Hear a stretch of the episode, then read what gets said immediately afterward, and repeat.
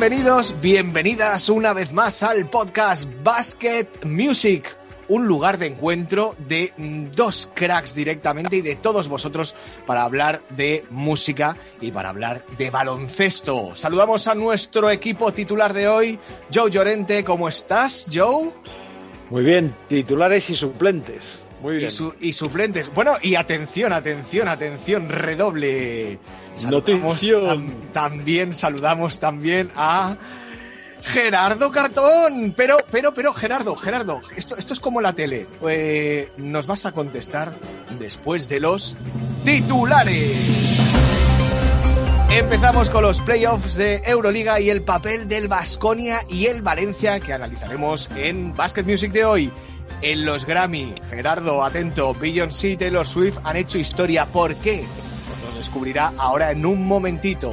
Analizamos las consecuencias del Madrid-Barça y lo que se les viene encima estas semanas en la Euroliga.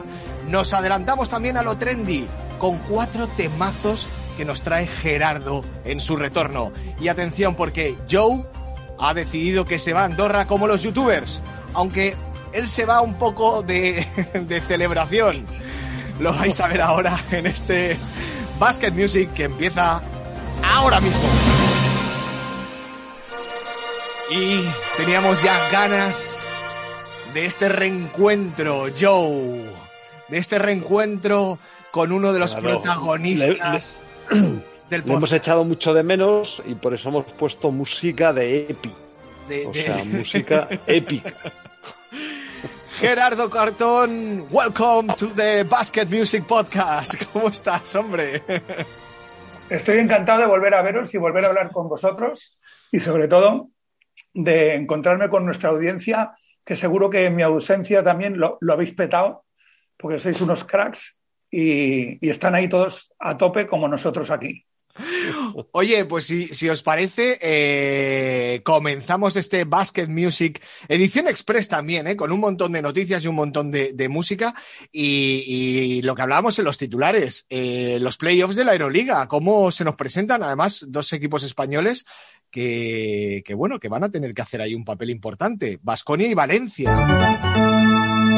Bueno, vamos a ver si soy capaz de decirlo así de memoria. Clasificados para, para los playoffs prácticamente están, o teóricamente, ¿no? El Barcelona, el Armani Milán, el CSK de Moscú, el Anadolu Efes y yo casi diría el Bayern de Múnich, que es quizás la mayor sorpresa entre los equipos. Es un equipo que ha trabajado muy bien últimamente, que lleva una trayectoria sólida y que además sería muy interesante desde el punto de vista comercial que se metiera entre eh, que se bueno no solo que se metiera sino que se estabilizara entre los mejores de Europa desde el punto de vista um, económico también y, y, y vivo también por supuesto. Eh, también para bueno, que el baloncesto porque... de una vez sea popular en Alemania verdad porque hasta ahora no lo es mucho. Claro, por eso, porque están trabajando mucho en la liga y tienen buenos equipos y luego el Bayern de Múnich pues es uno de los grandes clubes deportivos europeos. Entonces tendríamos a tres de los más grandes, también en baloncesto, eh, que son el Bayern de Múnich, el, el, Barcelona y el Real Madrid. Y eso estaría muy bien. Bueno, y luego pues están, digamos que en la frontera, pero con bastantes posibilidades, el Real Madrid, el, el Fenerbahce y el, eh, el Zenit San Petersburgo, que está entrenado por eh, Xavi Pascual, el que fuera exentrenador de, del Barça. Y luego, a continuación, a dos partidos de, de, desventaja, es decir, que tendrían que ganar muchos partidos, tendrían que remar mucho y que alguno de los de adelante, eh, que los que van por delante perdieran, que yo creo que, bueno, seguro que lo van a hacer porque tienen enfrentamientos directos entre ellos, son el, el Vitoria y el Valencia son los que están ahí y bueno, vamos a ver lo que hacen, ¿no? O sea, en principio no lo tienen fácil. Eh, digamos que están irregulares. Mira, el Vasconia jugó el otro día con el Real Madrid, que en teoría era el campeón, el campeón vigente de la Liga Española, que era el Vasconia, pues contra uno de los grandes aspirantes que al Real Madrid, bueno, le pegó, le pegó un, un varapalo del Real Madrid, ¿no?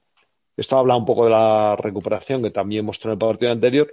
Pero bueno, vamos a ver cómo se desarrolla y este es el panorama, así a grandes rasgos, para que tengan nuestros eh, podcast oyentes una, una, una idea, ¿no? Claro. O sea, que tenemos buena dosis de, de baloncesto con equipos españoles en, en, la Euroliga y, joder, eso también. A veces eh, yo creo que perdemos un poco la perspectiva, pero es, es, es interesante, ¿no? Tanto, tanto, equipo tanto equipo español, precisamente para la afición, para los que nos gusta el básquet. Y, que están yo, jugando yo, que te cagas. Hmm. O sea, Valencia, Vasconia, Barça, sobre todo. En Madrid menos por lo que sabemos, ¿no? Porque ha tenido un año complicado. Pero ya más allá de que estén en la Euroliga y estén compitiendo, es que juegan muy, muy bien, tío. Hmm. Digamos que entre los diez primeros, el único país que tiene cuatro es España. Uh -huh. El Madrid, el Barça, el Valencia y el Vasconia. Y luego los demás. Sí, porque luego hay dos rusos, ¿no? El Zenit y el CSK. Sí, y dos, luego, dos turcos. Turcos, sí, Fenerbahce y Anadolu. Pero, por ejemplo, y... italiano solo hay uno, que es el Armani Milán. Claro, y un alemán. Y ya está. O sea, uh -huh. que digamos que estamos en superioridad. ¿eh? En superioridad, como dicen, superioridad numérica. Vamos a ponerle un poco de, de música a esto, eh, porque, vale, porque, porque, porque, porque, porque, los Grammy mmm, han sido esta semana y, bueno, Gerardo, mmm, yo creo que hay dos nombres básicamente que, que, han, que han acaparado todos estos Grammy, ¿no? Que sería Beyoncé, ¿no? Y Taylor Swift. ¿Cómo sí, han sido? Hay un tercero, luego hay un tercero que es Dua Lipa, Dua... que ha ganado el mejor disco de pop. Claro, claro, claro. ¿Cómo, cómo han sido estos Grammys eh, pandémicos, no? Porque quizás son, eh, la música se ha frenado un poco con todo esto, pero aún así las grandes estrellas siguen funcionando y la música no ha parado en ese sentido. Pues Beyoncé ha vuelto a hacer historia con cuatro premios conseguidos Uh -huh. y suma un total de 28 Grammys a lo largo de su carrera, con lo cual es la artista femenina con más galardones de la historia de estos premios, uno por encima de Alison Krauss. Por eso ha hecho historia. Y luego Taylor Swift, sí. que también ha ganado lo suyo, ha sacado dos uh -huh. discos, que eso ya para mí también es la leche, en el año de la pandemia. Claro, con la pandemia la gente ha estado todo el día en casa y ya tenía mucho tiempo. Entonces, Taylor Swift la primera. Y se ha hecho dos discazos. A ver, el premio se lo han dado por folclore, por uno de ellos, que es el primero que grabó. Pero luego tiene otro, que no me acuerdo el título, pero vamos, que también es otro discazo. Una, cosa, además, una el... cosa, sí, eh, déjame decir una cosa, Gerardo. Sí, eh, sí. El, otro día, el otro día hablaba yo con Sabino Méndez, el compositor de Loquillo, uh -huh. y me comentaba una cosa, que eh, en relación a cómo se graban ahora los discos, que antes, claro, antes se grababan en, en, un primer momento en el rock y en el rock and roll, el, lo que molaba era grabarlos de noche. Luego se pasó a grabarlos de día y ahora se graban desde casa. que, es, que, es, una cosa muy curiosa, ¿no? Y por, y por eso la gente, eh, o los cantantes, o los grupos, o los artistas, pues pueden hacerlo incluso, como en el caso de Taylor Swift que te estabas comentando, eh, pues aunque no, aunque esté todo cerrado y tal, se puede grabar desde casa, ¿no? Y Hombre, es que ahora una... todos tienen su estudio en casa. Claro, claro, que, que, que fijaos cómo cambia el mundo y, y cómo eh, los avances tecnológicos nos, va, nos, van cambiando. Antes los Beatles, por ejemplo, se pasaban meses en un estudio metidos para grabar un disco y ahora pues la gente, la peña se lo graba tomando el colacao con las galletas desde su pijama, casa. ¿no? Sí. en pijama. En, en, esquijama, en esquijama, todos en esquijama a grabar. Con la batamanta, ¿sabes? Así que esto es muy curioso. Oye, una, una, cosa, Gerardo, antes de que sea, esto de los Grammys a mí siempre me ha parecido un poco así como, como que siempre ganan los mismos y tal, ¿no? Y demasiado que siempre se apoya demasiado al, eh, a los que están ya muy establecidos, ¿no? Me parece. O sea, cuando oyes la lista de premios, como que siempre sabes quién va a ganar. Bueno, yo creo que este año no, porque hay mucho artista nuevo. Dualipa, sí. como he dicho, no es la de siempre. Sí, por ejemplo, sí. O sea, en general, siempre dan el disco del año, pues nada, o sea, o sea, da, o sea nunca dan el, el muy conservadores, eh... ¿no, Joe? ¿Sería? O sea, que no... Sí, en ese sentido, sí, en ese sentido. Hay grandes... Eh... No me... Claro, pues supongo que como está la industria por detrás, Gerardo nos lo dirá mejor, ¿no? Pero... Claro, ¿no? Hombre, esto es un arma de la industria para vender, está clarísimo. Claro, como exacto, los premios Odeón aquí, que se han claro. vuelto a hacer, que son sí, los premios, digamos, de, de las multinacionales, ¿no? Que antes, no sé si se llamaban premios Amigo, ¿no? Que organizaba la SGAE, pues ahora son los Odeón. Y esto al final es necesario. Siempre esto se nota, se nota. Y los artistas ya no solo venden más discos, sino que aumentan sus cachés en directo y a ver cuándo se puede ya tocar de una vez, en festivales sobre todo, que es donde ganan la pasta. Y, por lo que sobreviven, ¿no? Esto es necesario. Entonces los premios son parte, digamos, de esta infraestructura musical. Son necesarios, tanto nacional sí, como Sí, como en el cine, como en la literatura, como en todo. En realidad los premios son un instrumento para dar visibilidad a los artistas de cualquier rama. Ya está. No Aprovecho. Importa... Ah, retiro la gilipollez. aprovecho, eh, aprovecho lo de los premios y volvemos rápidamente al baloncesto. Oye, mm, Madrid-Barça, eh, yo creo que yo ya tenías claro lo que iba a pasar en ese partido. Eh, pero bueno, más, más que hablar de ese partido, vamos a hablar de lo que, lo que se les viene encima, ¿no? A, ambos, ambos equipos, tanto Madrid como Barça en la Euroliga. Bueno, yo, más que nada quería hablar yo más que nada quería hablar porque acerté en lo que iba a pasar y esto siempre, siempre está bien concederse a uno posibilidades. Lo rapel, efectivamente, ahí ¿Eh? con, tu bola de cristal. Sí, sí, sí. Eh, comenté que el ASO iba a hacer cosas nuevas, que el Madrid jugó mucho más rápido, metió también el balón muchas veces interior a Tavares para que lo distribuyera. Eh, también dijimos que va a ganar el, Barcelona casi con seguridad. Y digamos que lo más novedoso es que se, observó mucha, mucha, igualdad entre los equipos, si bien se pudo también contemplar la diferencia que hay eh, en el Real Madrid con los últimos años. Acostumbrados a terminar en los partidos con Campazo y Yul, el Madrid terminó con Avalde de base. Eh, esto no es ningún menoscabo para Valde porque es un jugador extraordinario, pero quizás su posición ideal no es la de base y lo que sí viene a señalar es una carencia muy importante del Real Madrid que le ha sobrevenido por la lesión de Yul y porque la falta de presupuesto no le permitió contratar un, buen base en, verano. La falta de presupuesto le viene dada al Real Madrid por la construcción del estadio y por la política del club que eh, Mr. Florentino pues no quiere gastarse un duro porque no quiere endeudarse, o sea, no quiere que le pase como le ha pasado al Barcelona, que está con un agobio económico importante. Bueno, porque se lo y ahora en adelante, no, tampoco se está gastando mucho dinero en fútbol. ¿eh? De hecho, también en fútbol se lo están echando en cara. Eh, bueno, lo está ahorrando para gastárselo el año que viene.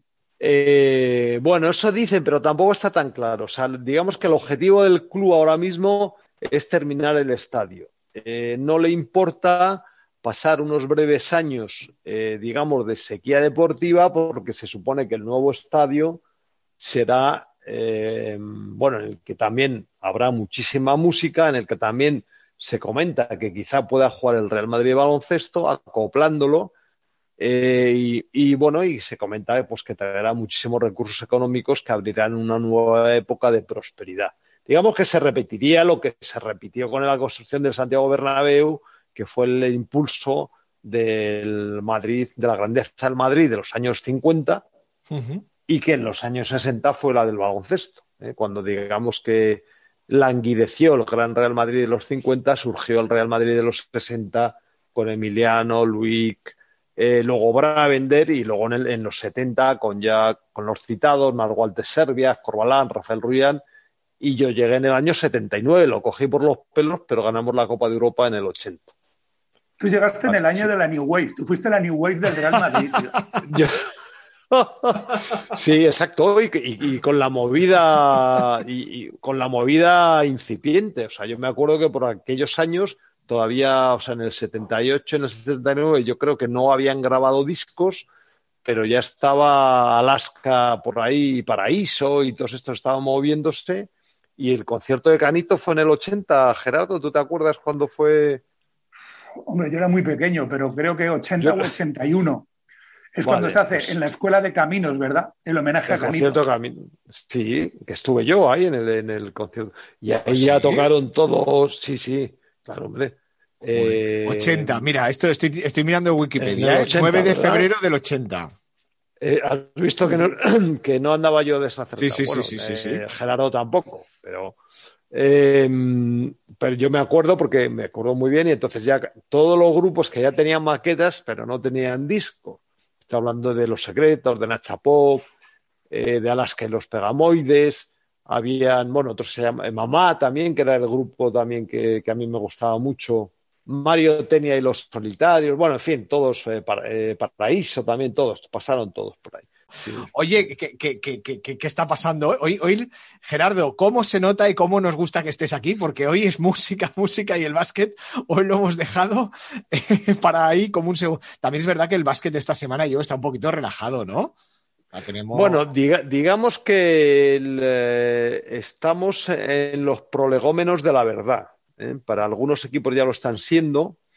También en la Liga CB también está muy interesante en, em, eh, por abajo, o sea, en, la parte de abajo está muy interesante, ahí están implicados unos cuantos equipos, a ver, el Movistar Estudiantes, mm. está el Obradoiros, el Monbus, el, Betis, el Retabet, que está el último, el, el Fonlabrada también, y el, um, y el Guipúzcoa Basket. Y la verdad es que está súper interesante porque cada semana pues pasa una cosa y cambia todo. Porque está, como están todos en un partido. Como en la política, Joe, como en la Comunidad de Madrid en Murcia. Cada día pasa todo.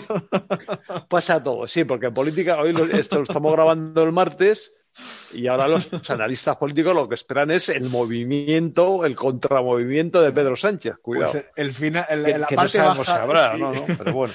la, parte, baja de la, liga es igual. De la liga endesa es igual. ¿Quién es Pablo Iglesias? ¿Quién es Pablo Iglesias?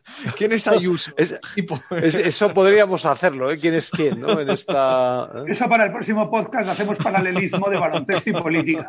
Venga. En la parte baja ahí.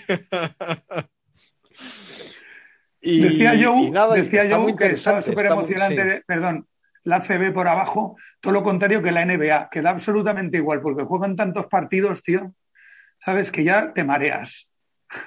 Y encima, como todos sabemos que hasta los playoffs realmente no pasa nada, pues hmm. yo tengo últimamente un desinterés en la NBA, todo lo contrario que en la CB, que como bien dice Joe, está todo súper emocionante y por hacer. Además pasa una cosa, como suben de nivel los partidos y estos equipos que empiezan jugando de una forma, digamos, tediosa o, conservadora, pues claro, ahora lo tienen que dar todo y los partidos son buenísimos. Y, sobre todo muy emocionantes porque se están jugando mucho y juegan con una enorme intensidad y merece la pena de verdad verlos. Uno muy chulo em, fue el del otro día, el del Zaragoza contra el Barça, que además pudimos ver a Pau Gasol ya en el banquillo eso, da, eso da mucha emoción. Mira, lo iba a, está muy bien que lo saques porque yo lo pensé cuando le vi allí con la con la con la mascarilla y el chándal. Con la mascarilla y el chándal y tal, digo, joder, qué bonito, qué bonito ver otra vez a Pau eh, entrenando. O sea, entrenando, que estuvo además ahí atendiendo a todo el mundo. y bueno, pues como él es muy simpático, por cierto, yo estuve hablando con, con Jordi. Jordi es el, el, colega de seguridad que tiene Pau. es, muy, es, muy aficionado al baloncesto de toda la vida, o sea, de hecho de los de nuestra generación, porque más o menos es de nuestra edad.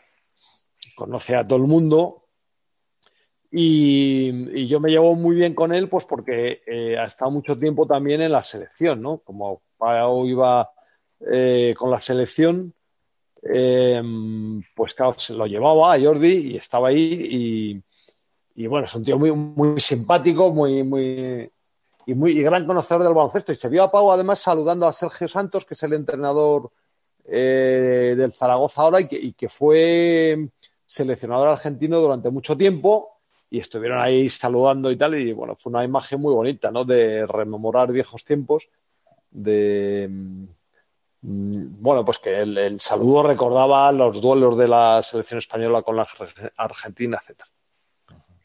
¿Puedo contar yo un par de anécdotas mías con, Gasol? ¿Me lo dejas? Venga, por supuesto. Venga, venga. Bueno, aprovecho para contar que yo conocí a Joe Llorente en las Olimpiadas de Pekín. Nos conocimos allí los dos, coincidimos. Y, después de, de la final, que jugamos contra Estados Unidos y casi ganamos, y en, parte gracias a, Pau. Luego nos fuimos todos a cenar eh, al restaurante de Arturo Lanz, el, cantante y líder de Esplendor Geométrico. Eso, más Basket Music, eso no puede ya ser. Ya te digo, o sea. Bueno, antes, antes Aviador Dro. Sí, sí, sí, también estuvo en el Aviador Dro. Y, y, nada, coincidimos ahí todos con la selección. Cuando digo todos es yo, yo, también estaba Romay, o sea, porque yo ahí conocí a todos mis héroes del baloncesto desde cuando yo era pequeño. Yo y Romay los primeros. Joder. Y entonces le comenté una cosa a Pau. Le dije, Pau, digo, ¿tú eres consciente de que acabas de jugar el mejor partido de la selección española de la historia? Digo, te voy a contar por qué. Digo, porque lo mejor del baloncesto son las Olimpiadas. En eso estamos de acuerdo, ¿no? Y dijo, sí. Digo, pues mira, hasta ahora solo habíamos jugado en Los Ángeles y dije yo, y en Los Ángeles nos metieron una pana, a lo cual inmediatamente. Oye, muchas gracias, muchas gracias. Es que yo, yo y Romay dijeron, no fue una pana. Y dije yo, ¿cómo que no fue una pana? Fue una pana americana, nunca mejor dicho. y, entonces Pau, y entonces Pau me dijo, pero ¿qué coño el mejor partido si hemos perdido? Y ahí ves su rollo de campeón. Para él no era el mejor ni de coña porque habían perdido. Y yo creo que lo debe seguir pensando. O sea, debe seguir teniendo esa frustración. Es que estuvimos muy cerquita.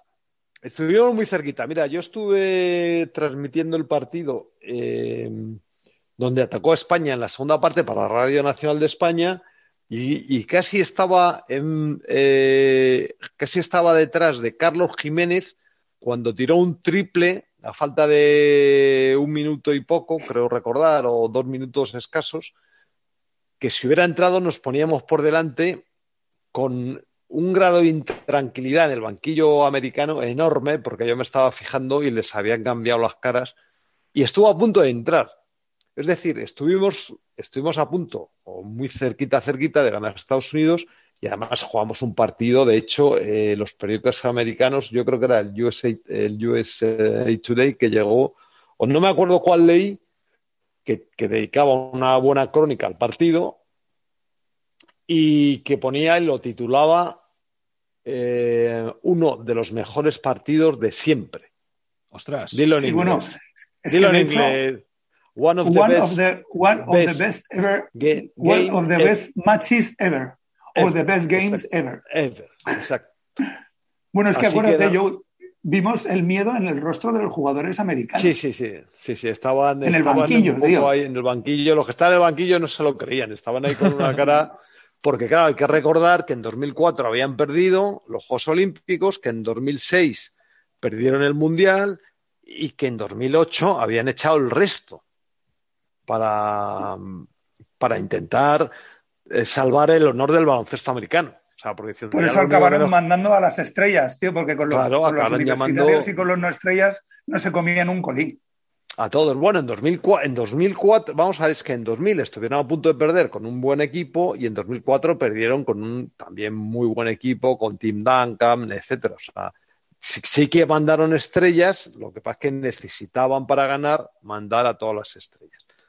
Bueno, volvamos un poco a la música. Bueno, yo, venga, yo no venga, quería, yo os digo una cosa, yo no he querido interrumpir porque de verdad que he gustado escucharos. Esta, o sea, entre Gerardo dice, no, yo cuando quiero decir cómo conocí a Joe y a partir de ahí nos estás contando una historia, Gerardo. Pa, Bueno, Gerardo tengo que decir que es una, Gerardo tengo que decir que es un- una persona un poco desinhibida. Entonces, eso está muy bien porque se acerca a cualquiera, aunque sea Pau Gasol, y le saca una anécdota. O sea que eso Bueno, sí, sí. claro, claro, pues luego contaremos en el próximo programa o en otro nuestro segundo encuentro en las Vale, Olimpiadas de por- Londres. porque vamos, esto es maravilloso. Eh, eh, Porque escucha- en Londres, una vez más, casi ganamos otra vez a Estados Unidos. Sí, sí, pero el partido fue más soso. El partido fue más soso. sí. esto lo, Y esto lo- tanta- lo adelantamos, lo adelantamos para el próximo podcast y así lo y así cebamos un poco el tema. Oye, que se nos va el tiempo. eh, Teníamos dos cosas, tenemos dos cosas, dos cosas rápidas que tenemos que hacer que no sé si hacerlas rápidas. Una, Gerardo nos trae cuatro temazos. Yo no sé si hacer los cuatro. Y Joe nos tiene que contar por qué Andorra como los youtubers. ¿Vale? O sea, Bueno, porque- esto, esto es muy rápido. Espera, esto espera, es muy- hace- hacemos, Gerardo, ¿las canciones las dejamos Ah, para la vale. semana que viene o qué? Pon una, ¿no? Y ya Vale, está. elige una. Venga, y así la vamos a La de- escuchar. La de Neil Fram. La Vale, de pues. Fram, sin duda. Pues cuéntanos y luego ya nos vamos con el tema de, de, de- de Joe YouTuber. Joe Bueno, esto YouTuber. es un tema de Nils Fram, uno de los mejores compositores de música contemporánea, que mezcla la electrónica con la clásica y la vanguardia como nadie, y es de su último disco, Tripping with Nils Fram. Así que todo el mundo a viajar con Nils. Ahí está sonando, ahí está sonando.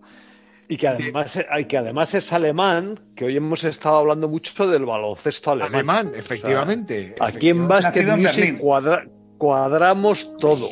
Joe, Joe, ¿qué nos vas a decir? Bueno, a ver, venga, mientras escuchamos la música, Joe, ¿qué es esto? O sea, todo, Andorra ahora es noticia porque todos los youtubers se van allí porque no pagan impuestos y estas cosas y están muy bien.